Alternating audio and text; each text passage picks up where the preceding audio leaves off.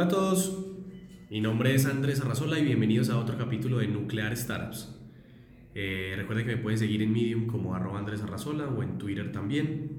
Y el día de hoy estamos con Esteban Mancuso. Esteban Mancuso es Managing Partner de Bellum Ventures. Hola Esteban, ¿cómo vas? Hola, ¿qué tal Andrés? ¿Cómo estás?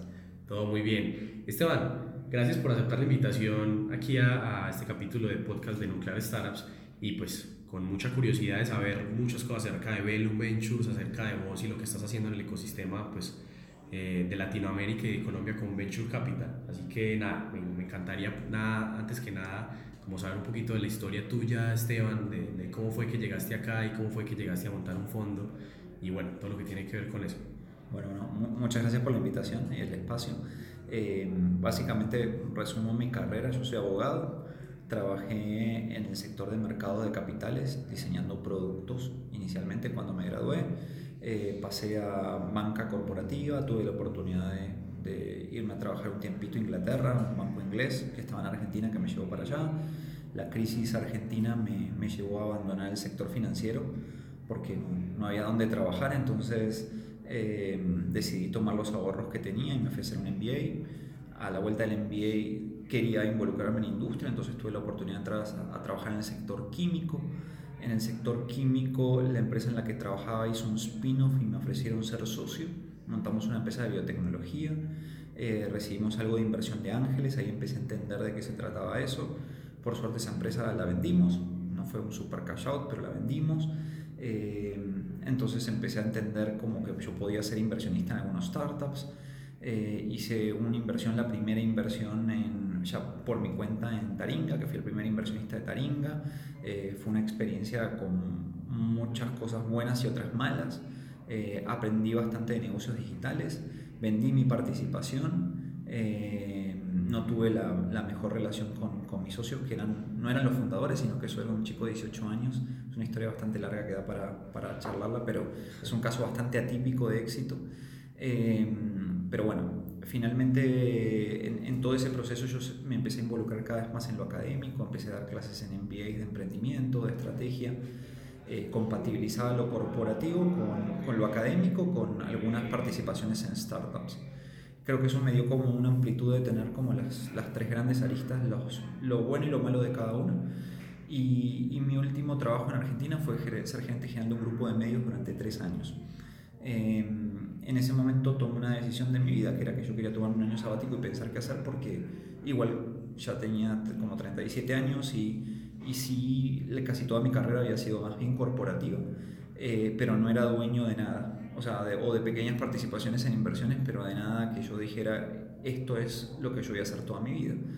Y vine a Colombia específicamente por dos temas. Uno porque eh, yo tuve muchos alumnos colombianos en un MBA en Argentina, en la Universidad de Palermo, todos me habían tratado demasiado bien, todos me, siempre me ofrecían que vaya a Colombia. Yo había venido a Colombia por trabajo, pero no, no con planes nunca de quedarme.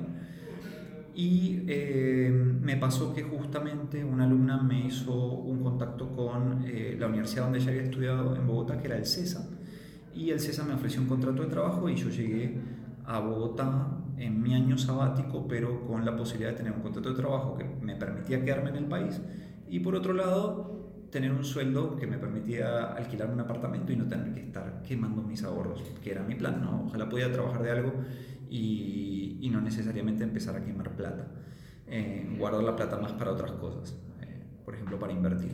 Y después de un año en Colombia, donde crecí, el, pasé del CESA a dirigir el Centro de Emprendimiento de la Sergio Arboleda, que nunca se terminó creando, pasé a ser director de innovación de su escuela de negocios, eh, pasé a asesorar a instituciones como el Ministerio de Comercio, Impulsa, a ser la persona que rediseñó el Andy del futuro, o sea, lo que hoy es el Andy del futuro, tuve la oportunidad de ser yo quien lo, como consultor que lo cree. Eh, y conocí a mi socio que venía de banca de inversión y gestión de fondos de inversión, que es Esteban Velasco, la persona que considero yo más sabe de Venture Capital en Colombia, eh, porque fue el que montó el primer Venture Capital en Colombia. Y obviamente es excelente trabajando y, tanto de lo financiero como de lo estratégico y nos propusimos crear un fondo. Y bueno, eh, en el interín del primer año conocí a quien hoy es mi esposa, eh, entonces creo que la motivación más grande es haber conocido a, quien hoy es mi esposa y la segunda motivación es, colombiana. que es colombiana. Eh, la conocí en Bogotá, aunque ella es escaleña, y bueno, vivimos acá en Medellín. Pero por otro lado, lo que descubrí en ese primer año en Colombia y lo que también había descubierto Esteban Velasco era que hay una oportunidad para invertir en fondos en etapa temprana, porque había, eh, eh, perdón, invertir en startups en etapa temprana, porque había un atraso muy grande y había muchos startups que estaban pasando por procesos de aceleración tipo Wire y demás, eh, o apoyos de Impulsa que no tenían quien les haga una inversión de capital inteligente. Y, y así fue. Eh, entonces decidimos arriesgar de nuestro capital, nuestro tiempo. Yo tuve que dejar todas las consultorías que estaba haciendo en Andy, Impulse y demás. Él dejó también lo que estaba haciendo en Promotora y otros proyectos y nos metimos 100%. Y en un año y 3, 4 meses logramos conseguir los primeros 12 millones de dólares con los que empezamos a invertir. Ok, entonces ese sería el primer fondo de Bellum Ventures que nació en qué año aproximadamente? Nosotros creamos Velum Venture en agosto del 2012. Eh, obtuvimos el primer compromiso para el fondo de 3 millones de dólares que fue de Ruta N, como primera el pie del fondo. Okay. Eh, después entró el FOMIN con 5 millones de dólares, eh, después aumentó su participación Ruta N a 4 millones de dólares, después entró la Fundación Sura, entró un grupo de inversionistas europeos, nosotros con nuestro compromiso, medido en dólares serían 130 mil dólares aproximadamente, eh, que pusimos los fundadores de Velo, y em, que es el tema de skinning Dame, que es tan importante en un gestor, y después entró Bancoldex. Y con eso quedó conformado el grupo de inversionistas. O sea, tenemos un grupo de inversionistas con muchos institucionales y solamente dos privados privados, que son los inversionistas europeos y los fundadores de Velum Ventures, el, bueno, o Velum Ventures, mejor dicho. Em, y nada, y eso, todo ese proceso nos llevó entre agosto del 2012 y la primera inversión fue a mediados del 2014, porque obviamente nosotros estamos vigilados por la superintendencia y hubo todo un proceso en el medio de selección de la, sociedad administradora, eh, nosotros somos el gestor profesional y obviamente aprobación del reglamento por la superintendencia financiera. Que el reglamento está en la fiducia. El reglamento básicamente, digamos, cómo funciona en Colombia como que, que, es un modelo que se tomó de Brasil y de Chile, no digo que sea el mejor modelo, podría ser mejor. Existe una sociedad administradora que es la que tiene los activos, existe un NIT que es el fondo y existe una sociedad gestora que es la que hace el fundraising, busca los startups, convoca al comité de inversiones y hace los capital calls. O sea, le pide a la sociedad administradora que haga los capital calls. La sociedad administradora hace los capital calls, recibe la plata de los inversionistas y eh, vela porque se cuiden los intereses de los inversionistas. Por eso eh, existe un comité de vigilancia donde, que lo convoca la sociedad administradora para vigilar al gestor de que esté haciendo las cosas bien. Por ejemplo, uno de los papers, bueno, esto es algo que yo quería hacer hace unos años, era montar un fondo, pero después dije, eh, Andrés, va, voy a sacarla primero del estadio con una startup y después veo que y cada vez estoy más enamorado de las, startups, entonces creo que lo del fondo se va a aplazar unos 30 años. Algo así. muy joven, sí. mucho tiempo. Estuve viendo papers de, muchos, de muchas cosas y entre eso me metí a la superintendencia financiera a revisar un poco como los fondos que habían y todo. Por ejemplo, vi en el caso tuyo, obviamente eso es información pública que aparecía ahí, vi cómo, creo que no sé si era Ruta N o alguien obligaba a hacer más inversiones en Medellín por algo relacionado al capital.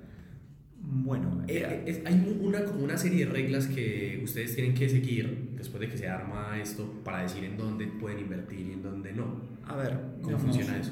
La realidad es que eh, eso está en el reglamento y es una situación particular. Cuando nosotros empezamos el fundraising, y yo por eso me vine a vivir a Medellín, yo estaba viviendo en Bogotá, el primero que confió en nosotros fue Ruta N. Entonces, el, el LP Ancla o el Anchor LP a veces lo hace o a veces no tiene ciertos derechos extras. En el caso de Ruta N, Ruta N no tiene ningún derecho por sobre los demás inversionistas en cuanto a la distribución de la cascada y demás. Pero sí por un tema de que eso es plata de bueno, EPM, bueno, como vos o me imagino la gente, muchos que están escuchando, saben la estructura de Ruta N y quiénes son los que aportan dinero a Ruta N eh, como agencia de innovación de la ciudad de Medellín.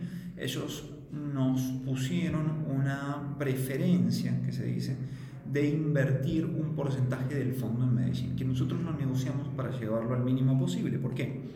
Porque si nosotros queríamos tener inversionistas privados, la verdad que uno debería poder invertir en todo Colombia sin restricciones. Pero por otro lado, siendo que Ruta N había confiado en nosotros mucho y que sabíamos que mucho del deal flow iba a venir de Medellín, nosotros pensamos que no había ningún problema en tener una preferencia de que un porcentaje del fondo se invierta en Medellín. Em, eso es un poco, bueno, es historia nuestra, no quiere decir que sea para todos los demás. Nosotros la mayoría de los startups que evaluamos, más del 50% fueron de Medellín, pero la mayoría de las inversiones las hicimos en Bogotá. Eh, algo que mucha gente le llama la atención. Y si tuviéramos que decir las startups más exitosas del fondo, todas son de Bogotá. Pero también podemos decir, y, y esto es un tema que lleva a un análisis más profundo, por algún motivo, casi todos nuestros founders más exitosos no son colombianos. Porque son Peter, eh, es americano, de Office, Sebastián, argentino, de, de Fluid, eh, Mateo y Gonzalo, de Hogar. Eh, y en el caso de Marqueo sí son colombianos, que son los mismos fundadores de domicilios.com. Entonces, eso más que ofender a ningún, lo, mínimo, lo último que busco es ofender a alguien colombiano que diga, ah, entonces, ¿qué pasó por qué? Es que tal vez las bases fundamentales para emprender y las capacidades de base de muchos emprendedores en otros países están más sólidas que los emprendedores colombianos. Porque creo que Colombia aceleró demasiado el trayecto de tratar de crear grandes startups cuando desde la educación todavía había muchas cosas que mucha gente no tenía claro. O sea, nadie les enseñó tanto cómo emprender. Y creo que en Italia, en Estados Unidos, en Argentina hay muchos más años hacia atrás de escuela de emprendimiento que todavía no existe en Colombia. Entonces muchos emprendedores colombianos cometieron errores muy fáciles o muy tontos porque no tenían una escuela previa, si quieres decirlo. Y, esa escuela no la tiene nadie y sigue siendo un ausente, creo yo. Y el gran reto de Colombia es enseñarles las bases fundamentales a los emprendedores. En vez de enseñar tanto growth hacking, empezar a entender temas de, de valores, propósito, estrategia, que en muchos faltan. Súper, Esteban. Ahora, digamos, ya hablamos de la montada del fondo y de esas algunas reglas. Hablamos un poquito, que es algo que a todos los emprendedores les interesa saber, es cómo son los criterios de selección.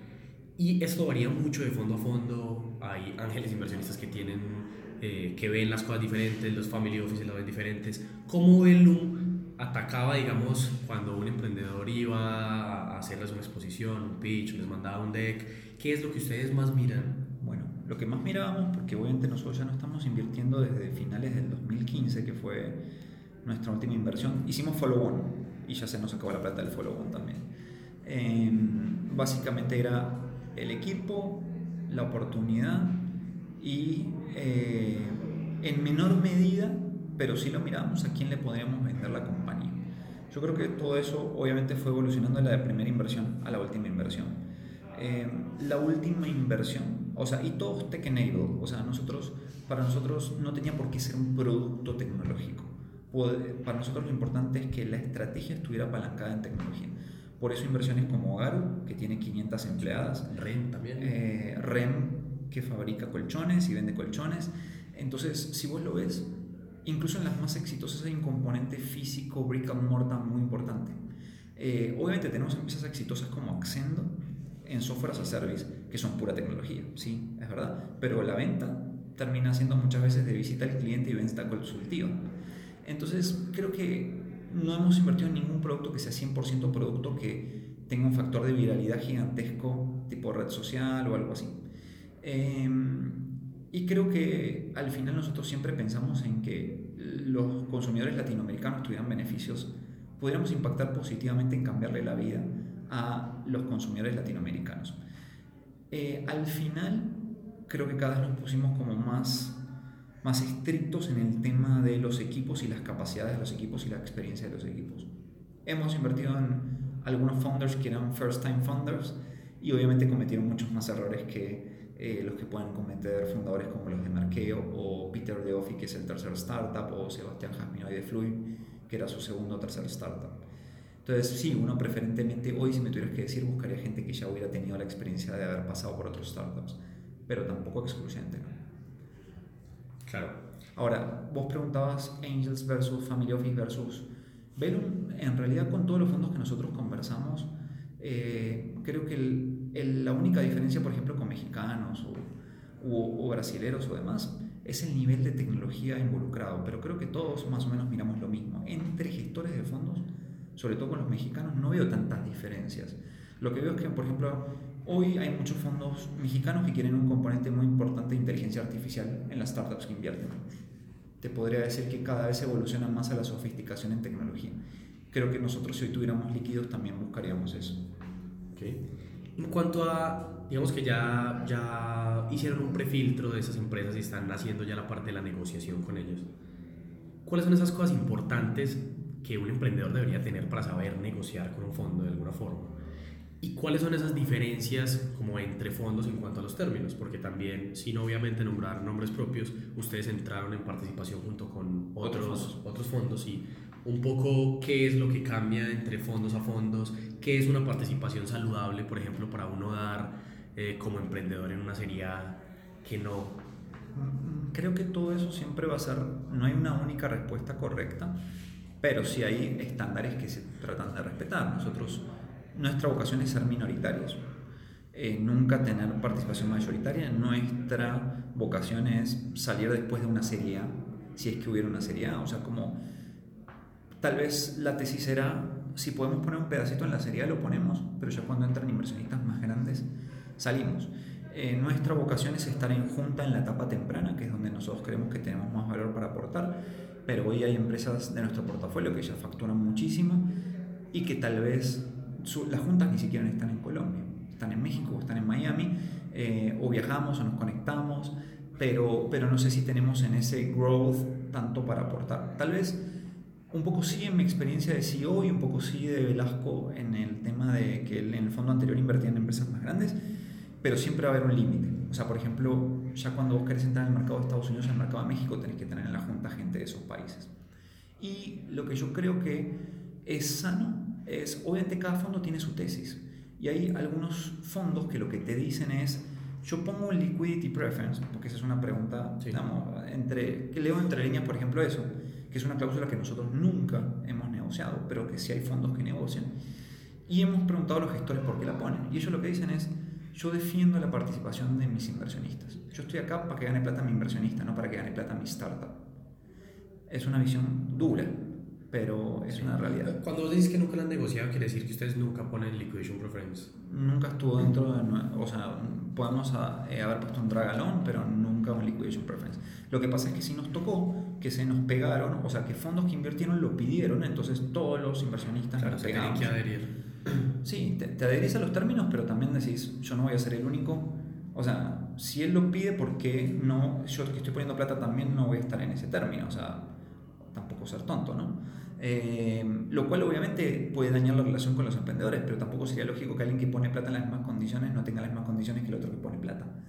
Eh, en todo caso hubiera sido que el emprendedor podría haber rechazado a ese, pero no lo rechazó. Entonces, si vos no rechazaste y él te pide eso, yo también tengo derecho a eso. Pero vos crees que ellos no lo rechazaron más por desconocimiento o más porque, no tenían opción? Porque ya no tenían opción. Okay porque no hay otro invirtiendo. ¿Y qué tan sofisticados están los emprendedores para negociar esos términos hoy en día? ¿Qué, tan, qué tanto saben de todo este sinfín de términos que hay? Sí, yo creo que en los últimos años la mayoría conoce esos términos. No sería bueno que un fondo se sienta, se sienta a negociar con alguien que no entienda esos términos porque, a ver, el fondo no tiene que, o sea, lo que busca el fondo es ganar plata, no que le vaya mal al emprendedor. Y la verdad que tener un problema después de gobierno corporativo, porque el emprendedor firma algo sin entender los términos, es algo que nadie quiere. Ahora, esos mismos fondos que, que piden liquidity preference o liquidation preference, no, en ciertos casos, cuando el emprendedor es hábil o el emprendedor está en una situación muy buena porque la empresa va muy bien, los fondos, esos mismos fondos que lo piden siempre han aceptado no pedirlos. Nosotros hemos visto casos donde esos fondos finalmente desisten porque lo ven. Pero sobre todo, creo que lo más importante es que, Juan, digamos, una conversación que tuvimos con un gestor que lo pide, es que ellos dicen que lo piden porque ellos están pagando muy caras las empresas. Ellos dicen, esta empresa que está valuada en, no sé, 3 millones de dólares pre-money no vale ni un millón de dólares. Entonces, yo, sé, yo no discuto la valoración, simplemente me cubro porque sé que no vale eso. Okay. Entonces, digamos, si bien no comparto, o sea, lo lógico sería, pongámonos de acuerdo en que la valoración es justa, ellos lo que dicen es, nunca, nunca, por, porque no hay método de valoración para startup que sea Sí, objetivo. exacto. Entonces nunca nos vamos a poner de acuerdo. Entonces yo prefiero cubrirme y bueno, es un punto de vista. Ok. Hablando un poquito de lo del gap que decías ahorita que hay en los emprendedores colombianos respecto a como una educación, una escuela previa, no sé si eso tuvo que ver con que haya sacado todo el tema del Lean Strategy y que me gustaría, me gustaría entender un poquito qué es precisamente por qué nació y qué es lo que eso le puede enseñar a los emprendedores para tal vez fundamentar mucho más las bases. Eh, tiene 100% que ver porque si hay algo que uno encuentra es que la motivación a veces de los emprendedores para emprender es la incorrecta. Es el overnight success o es el hacerse rico creando una app. Y eso no es así. No digo que no pueda ser así, pero digamos, es más fácil en otros contextos que en de acá. Entonces, el Lean Strategy es algo que yo empecé como en el año 2014 cuando me di cuenta que si bien nosotros éramos muy, no digo rigurosos, sino estudiados, preparados, juiciosos a la hora de tratar de ver cómo hacer el seguimiento a los objetivos y los KPIs, no había una forma estructurada de ver el paso a paso en emprendimiento. Y lo que me di cuenta es que mucha gente, yo tuve la oportunidad de hacer la masterclass de dos días con Alexander Osterwalder y me di cuenta que mucha gente empezaba a hablar del modelo de negocio cuando él mismo dice que el modelo de negocio es lo último. Primero que él creó su modelo pura y exclusivamente para grandes empresas, para cambiar los modelos de negocio de grandes empresas. Y segundo, que en realidad cuando vos empezás a construir un modelo de negocio vos tenés que tener clara la oportunidad. Entonces, empezar por la solución y no por el problema es algo que hace cuatro años nadie hacía. Todo el mundo empezaba por la solución. Ahí empezaron a correr las vertientes de Lean y se malinterpretó el Lean. Y el Lean, que tiene que ver con no desperdiciar recursos, se tomó como que era lance rápido al mercado, equivóquese y eso es ser Lean. Y ese es otro gran error. De hecho, hoy Lean Startup tiene muchos cuestionamientos mismo en Estados Unidos por eso, porque muchos dicen que solamente aplica a Silicon Valley donde siempre hay plata para equivocarse. La verdad es que lo que hay que hacer es aprender, no equivocarse. Obviamente Eric Rice después dio una versión de, de que la gente lo interpretó mal y nunca fue eh, su intención que la gente se equivoque tanto, tan rápido, por decirlo de alguna manera. Eh, y finalmente lo que nosotros nos dimos cuenta, y yo me di cuenta, es que faltaba estrategia en las organizaciones. Estrategia en los startups, igual que estrategia en las organizaciones, significa entender dónde competir, o sea, dónde hay una oportunidad valiosa, con qué competir, cuál es nuestra propuesta de valor y cómo competir, que es nuestro modelo de negocio. Las tres juntas son una estrategia. Pero un emprendedor con pocos recursos no puede hacer una planificación estratégica pesada que sea eh, demasiado paquidérmica. Todo lo que sea el diseño y la ejecución de la estrategia tiene que ser ágil y flexible. Ágil porque hay que probar rápido, flexible porque hay que cambiar rápido. Entonces ahí nace Lean Strategy que toma lo mejor de varias cosas. Toma lo mejor de Jobs to be Done, que para mí es muy superior como teoría para entender dónde están las oportunidades ahí. Design Thinking. Design Thinking es como un sancocho ahí de cosas que están medio desactualizadas desde mi punto de vista. Entonces, Jobs to be Done para encontrar la oportunidad. Para crear propuestas de valor hay 8000 formas de pensar en la creatividad, pero lo que dicen las personas que saben realmente es que no es un tema de genialidad, sino es un tema justamente de todo lo bueno que vos sacaste de análisis de la oportunidad, llevarlo a la propuesta de valor. Y finalmente el modelo de negocio que tiene que ver justamente con entender dónde están los riesgos en tu sistema. Tu sistema es cómo vos alineas tu canal de comunicación y distribución con tus actividades claves, con tus recursos claves para entregar tu propuesta de valor. Por eso lo pasé a formato visual y ahí sí siguiendo algo muy bueno que hizo Starwalder, que es diseñar frameworks para visualmente poder ver el proceso. Entonces, Lean Strategy es un proceso. Y mi esposa, que es una experta en marca, lo que me decía es, sí, pero igual, por más de que vos encuentres una oportunidad, si la oportunidad no es la correcta para el emprendedor, tenés un problema. Ella es experta en marca, pero es filósofa de formación. Y la filosofía busca explicar el porqué de las cosas. Y la realidad es que muchos emprendedores, el único porqué que tienen de por qué emprender es porque se quieren hacer ricos muy rápidamente. O porque no quieren dejar pasar una ola. Entonces quiero emprender porque simplemente no quiero que me pase el momento. Pero cuando vos le preguntas a ellos su motivación y sus expectativas, que tienen que ver con su identidad, con quiénes ellos son, o sea, a quién admiran, por qué lo hacen, qué quieren en su vida, esas expectativas, tanto personales de lo que ellos quieren recibir como el propósito de lo que quieren crear, no están claras.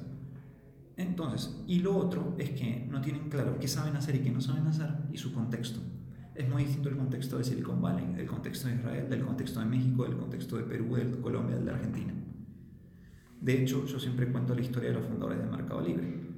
Cualquiera podría haber creado Mercado Libre, sí, pero era más fácil crearlo para dos graduados de Stanford en finanzas, con MBA, eh, perdón, de Wharton en finanzas, con MBA Stanford, que los padres tuvieron la capacidad de poner los primeros 500 mil dólares para que ellos empiecen en el 99 de Mercado Libre.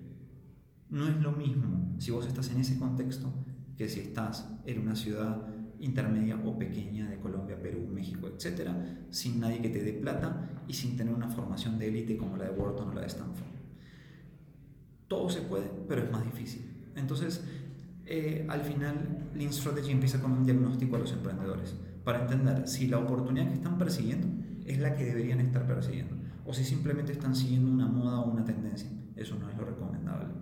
O sea, emprendan lo que para usted se puede convertir en una pasión. Uno no sabe cuál es su pasión. Steve Jobs no sabía cuál era su pasión, no sabía que su pasión tenía que ver con la tecnología. Si no sería maestro Zen o hubiera sido maestro Zen. Eso es lo que él sentía que lo apasionaba. Uno tiene que encontrar que lo apasiona, pero que también sea una oportunidad importante. Y, y el apasionamiento se da muchas veces después de encontrar la oportunidad, no antes. Entonces ahí hay un trade-off súper importante entre lo que uno quiere y dónde están las oportunidades del mercado. Y eso tiene que ser un fit. Eso es lo que nosotros llamamos entrepreneur job fit. Porque el emprendedor tiene que ver, seguir lo que es su identidad, tener claro qué es lo que quiere en la vida, pero por otro lado encontrar una oportunidad que sea lo suficientemente atractiva. Y esa primera parte no se trabaja en ningún lado. Y si vos logras superar esa primera etapa y que los emprendedores capturen oportunidades valiosas al tiempo que están haciendo lo que realmente para ellos es importante, ahí es donde vos tenés una clave de éxito. Súper. De hecho, cuando estábamos en el programa de 500 de Startup me sorprendió porque algunas de las empresas del batch eran personas que pues eran primera vez que eran founders de una startup, pero habían unas startups que ni siquiera sabían nada de startups. Y los escogieron porque vieron que el equipo era muy talentoso y que de alguna forma hacían, hacían match con la pasión que tenían y luego durante el proceso empezaron a profesionalizar en el tema de las startups y hoy tienen unas cosas increíbles y tengo la fe de que van a, van a surgir mucho. Ahora, la pregunta es, si hay un emprendedor que nos está escuchando y que está en ceros y quiere arrancar con su primera empresa y lo quiere tal vez hacer con el, la metodología de Lean Startup, ¿qué tiene que hacer? ¿Qué tiene que leer? ¿A dónde tiene que ver información para poder aplicarla? Bueno, en, si entra a leanstrategy.co, ahí puede descargar los frameworks y el instructivo del mapa estratégico. Pero el mapa estratégico no es el primer paso, el mapa estratégico es la consolidación de todo el trabajo previo sobre la que vos vas a estar durante un tiempo girando y haciendo un montón de ejercicios de validaciones para después poder crecer o escalar dependiendo del tipo de estrategia que vos tengas eh, y lo que ofrezcas al mercado. Pero si, si entran a mi cuenta de Medium, en arroba van a ver que hay como 60 artículos que yo he escrito en los últimos años, que obviamente lo interesante de Lean Strategy es que es una metodología que se fue puliendo. Si vos ves los frameworks como eran hace dos años y cómo son ahora, vos ves la evolución. Hay frameworks que los deseché, hay frameworks que los rehice, hay títulos que los cambié. ¿Por qué? Porque justamente ha habido una evolución. Hoy te diría que estamos al 100%. O sea, los frameworks que están pueden tener pequeños ajustes, pero ya la metodología está completa y tiene dos, tres años de validaciones, validaciones con con los Guaira Colombia, con los Guaira Perú, con los grupos Sura, porque lo que nos pasó es que nos empezaron a llamar grandes empresas.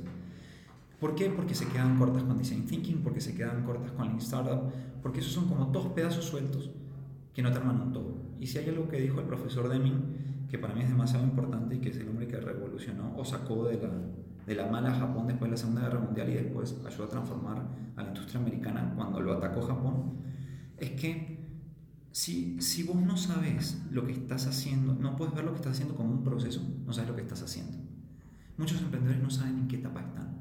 Están lanzando todo el tiempo cosas al mercado, pero no tienen claro para qué o por qué. Entonces, justamente lo que se le critica al Startup es que cuando un emprendedor no tiene una hipótesis clara de oportunidad, todo lo que lanza al mercado como solución está en el aire.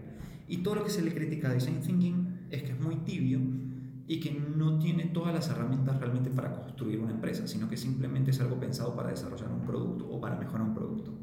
Nosotros tomamos lo mejor de Jobs to lo mejor de Lean Startups, lo mejor de Business Model Canvas, lo mejor de Kaplan y Norton en mapas estratégicos y Balance Scorecard y lo traducimos a un proceso. Y lo que nosotros decimos es, nadie te garantiza el éxito. Lo único que nosotros podemos garantizar es orden. Primero, antes de ver qué quiere resolver usted en el mercado, entienda quién es usted hoy y qué capacidades tiene. Porque seguro hay mil problemas por resolver, pero ese es el problema que usted debería estar resolviendo. ¿Entiende usted ese problema? Ese problema, el contexto en el que usted vive, la ciudad en la que usted vive, su situación familiar y sus recursos y su plata que tiene ahorrada, son suficientes como para que usted dé el primer paso para tratar de resolver ese problema? ¿O el problema le queda muy grande o el problema le queda muy chico? Y la verdad es que los emprendedores deberían no solo pensar en problemas, porque los problemas ni siquiera es que haya tanto problema, es progreso. O sea, la gente lo que quiere es progresar en su vida. Finalmente, si vos lo ves, la gente no decía que tenía un problema con los taxis. La gente decía como, qué aburrido viajar en taxi. Pero nadie decía qué problema con los taxis. Cada tanto por las noticias de los secuestros express y demás. Pero en realidad era qué aburrido andar en taxi. O sea, qué maluco que huela feo, qué maluco que el tipo me, me quiera cobrar de más, eh, qué mal que el tipo no me quiera llevar cuando no vas a ese lugar. Pero que uno diga, uy, qué problema tan, qué problem, qué problema tan difícil de resolver. No, lo que te generó Uber o Cabify o el que sea es progreso. Vos sentís hoy que tenés algo mejor un taxi, pero no necesariamente decías qué problema con el taxi. El gran cambio de la evolución de Jobs to Done es la posibilidad de enfocarte en generar progreso, porque los problemas a veces se agotan o no es tan fácil encontrar problemas, los problemas son muy puntuales adentro de sistemas donde uno tendría que cambiar todo el sistema para resolverlo y es muy complejo. Ahora, Esteban, que ya asignaron todos los recursos de Velum 1, me gustaría saber, pues primero, cuáles fueron las lecciones aprendidas de eso, qué aprendieron con todo lo que hicieron y qué sigue para Velum. ¿Va a haber Velum 2, Velum 3? Sí, claro. No, y eso fue un proceso de aprendizaje. Velum hizo un spin-off que se llama Sempli, que no fue una inversión del fondo, sino que fue una inversión de Velum. Eh, en ese momento dijimos que íbamos a diversificar, por eso no fondo 2 en ese momento. Los aprendizajes respecto de el fondo es, mucha gente nos decía, hagan un fondo más grande, inviertan en 2025. Nosotros creemos que el próximo vehículo, sea fondo o sea eh, sociedad de inversiones o holding de inversiones, como nosotros le decimos, va a invertir en menos. Probablemente no en 14, sino en 8 o 6. Latinoamérica es 100% picking the winners, no es un tema estadístico de spray and pray. Eso te sirve cuando vos estás en Silicon Valley o Y Combinator. Para vos meter 200 startups en un portafolio como han hecho aceleradoras o algo así para tener el 5% bueno y que esos sean los que te den la rentabilidad. Primero, no, no vas a ayudar a ninguna porque vos nunca con un portafolio de 200 vas a estar haciendo management o ayudar en el management. Es muy difícil. Segundo, si no tenés para follow one, no te van a dar los números. Pero lo tercero, y, y, lo más interesante es que ya lo están diciendo fondos de Silicon Valley. Canine Ventures, por ejemplo, dijo, nunca más vamos a hacer spray and pray todas nuestras startups tienen que ser exitosas. Y entonces, y eso es lo que decimos nosotros. Nuestro próximo fondo, en vez de 14, podrán ser 6 u 8, pero todas van a ser exitosas. Y vamos a ¿cómo, ¿Cómo van a garantizar que van a ser exitosas? Porque ya tenemos la capacidad de análisis para ver qué puede ser exitoso. No, no. Obviamente el tema es en qué nivel ser exitosas. Vos fíjate que nosotros en nuestro portafolio de 14 tenemos 12, de las cuales tenemos 6 extraordinarias y tenemos otras 6 que ahí van, pero ninguna está quebrada. Hay dos que nosotros sí ya salimos y que fueron los fracasos. Y que una de ellas fue la que ya había levantado plata en Brasil, eh, ya en forma fina, había levantado plata de, de Redpoint Ventures en Brasil, de fondos en México, todo, y quiso ser el modelo Silicon Valley y en el camino se quedó sin gasolina. Primer aprendizaje. O sea, Latinoamérica no es para levantar y levantar y levantar. O sea, ojalá el fondo que te invierte tenga plata para ser el que te lleve a break-even. Dos, sabe que con suerte vas a llegar a una serie A y con la serie A trata de llegar a break-even. Si es una empresa que factura 3, 4 millones de dólares y tu múltiplo es de 2 a 5 veces, ya tenés un valor atractivo. Ah, valdrás 5, 7, 10, 15, 20 millones de dólares porque hay que pensar en unicornios. Ese es otro tema. Y la verdad es que lo que te digo, nosotros sabemos que somos capaces de elegir todas empresas exitosas el nivel de qué digamos, hasta dónde van a llegar, si van a ser empresas de 100 millones de dólares o de 10 millones de dólares, es la incógnita. Pero creo que nosotros aplicando justamente toda nuestra experiencia, Lean Strategy, sí podemos hacer picking the winner. Cualquier gestor bueno puede hacer picking the winner. Incluso entrando en etapa temprana, porque puede elegir muy bien la oportunidad, puede elegir muy bien los emprendedores y elegir seis startups exitosos en Latinoamérica no debería ser un problema. Eh, y eso es lo que nosotros decimos, un fondo que esté en Colombia para fondo 2, que pueda hacer algunas coinversiones, por ejemplo, decir, por ahí son tres en Colombia, dos en México y uno en Perú. Y finalmente, en, los otros países, con coinversiones con otros aliados, y que todo el portafolio, si fuera un fondo, una vez que se acabe el fondo, se pueda pasar a un vehículo evergreen, donde quien quiera seguir se quede con las participaciones. Porque el, gran, gran tema de Latinoamérica es que no es fácil hacer exits. Ni en Brasil, ni en México. En Brasil es donde más se ven, pero ni en Argentina, ni en Perú, ni en Colombia, ni en Chile, ni en México, uno ve a los institucionales corporativos, estratégicos, multilatinas, como lo llaman, comprando startups. Entonces, vos ves que los casos de exits han sido o Mercado Libre que compró a tu carro o a Delivery Hero que compró a domicilios.com, pero vos no ves la compra de empresas en 50, 100 millones de dólares de, de startups que se crecieron mucho, ves más a private equities incluso tomando participaciones del 51% y eso es un problema. Y por otro lado, siempre cojo presiones a un startup, a una salida, puede ser que el mejor negocio es el que esté perdiendo. Finalmente, domicilios.com, la primera transacción, cuando salieron los inversionistas iniciales, el fondo inicial, fue una transacción que creo que fue de 14, 15 millones de dólares. Dos años después, cuando vos ves la valoración de Delivery Hero en bolsa, yo estoy seguro que los del fondo se quieren pegar un tiro. De hecho, hay un artículo muy interesante del primer inversionista de Delivery Hero que se llama Nine Point Ventures, que fue una startup de su primer fondo y fue su gran éxito del primer fondo. Esa gente desde que invirtió hasta que salió una bolsa, estuvo dentro de la compañía, no salió. El fondo invirtió en sí y aguantó hasta bolsa. Y ese es el tema. O sea, sea porque tu fondo es de más de 10 años para aguantar eso, pero acá casi no hay salidas a bolsa, o porque la empresa sea muy exitosa, ¿por qué no quedarte? Entonces, el vehículo que estamos diseñando es para que una vez que se liquide el vehículo, el, fondo, todos aquellos que quieran quedar puedan pasar a una sociedad que se siga gestionando, porque no necesariamente vemos la mejor rentabilidad en una venta, sino que puede ser por dividendos. Entonces, eh, no estresar a la salida es algo que es parte del diseño del próximo vehículo. Claro, es como tropicalizar, porque lo que hicieron muchos fondos fue casi copy-paste de lo que está en Estados Unidos y realmente podría funcionar diferente. Absolutamente. Esteban, pregunta final. ¿Ves unicornios en los siguientes años en Latinoamérica? ¿O centauros? ¿O no importa? Yo creo que no importa tanto. Creo que lo importante es que se creen mejores compañías. Eh, cuando yo le pregunto a la gente cuáles son las empresas exitosas de Latinoamérica y te hablan de los domicilios, Rappi, Merkeo, Fluid, Bogaru, eh, las exitosas de México, las exitosas de Argentina, Mesa 24-7, Cine Papaya en Perú, etcétera siempre se habla de tecnología. Pero cuando vos ves quiénes, cuáles se vendieron exitosamente y cuáles están creando muchos empleos y cuáles están teniendo buen revenue y buen margen, son muy poquitas. Ese es un negocio de mucho riesgo. Yo creo que el futuro de Latinoamérica no necesita... O sea, una cosa es que uno esté en el negocio de fondos, como estamos nosotros, de gestión de recursos, y otra cosa es el panorama emprendedor. Yo creo que hay que crear más Magis, hay que crear más Hatsus, hay que crear más Bodytechs, hay que, bueno, o fíjate Smartfit, un caso como Smartfit, eh, un suizo tuvo que venir a, Medellín para crear la cadena más exitosa de gimnasios después de la historia de Bodytech. O sea, no la crea un colombiano, la crea un suizo. Cosechas es costarricense. Entonces a veces uno dice, ya pensando fuera de lo que es la gestión de fondos y los, y los startups que necesitan todo el tiempo quemar caja para crecer porque van a un ritmo donde no llegan nunca a break-even porque siempre crecen más que el punto de break-even, entonces es lógico que nunca lleguen a break-even. Fuera de eso, ¿Por qué no Cosechas no es colombiano? ¿Por qué Smartfit es de un suizo? ¿Por qué digamos, pasan estas cosas? ¿Por qué no se crean más empresas como Magi o como Agua Bendita? ¿Por qué no hay muchas empresas de cosmética en Colombia exitosas que, tengan productos exportables? ¿Por qué no se crea una Natura en Colombia? ¿Por qué no se crea una marca de ropa fuera de estudio F que trascienda fronteras o las de trajes de baño?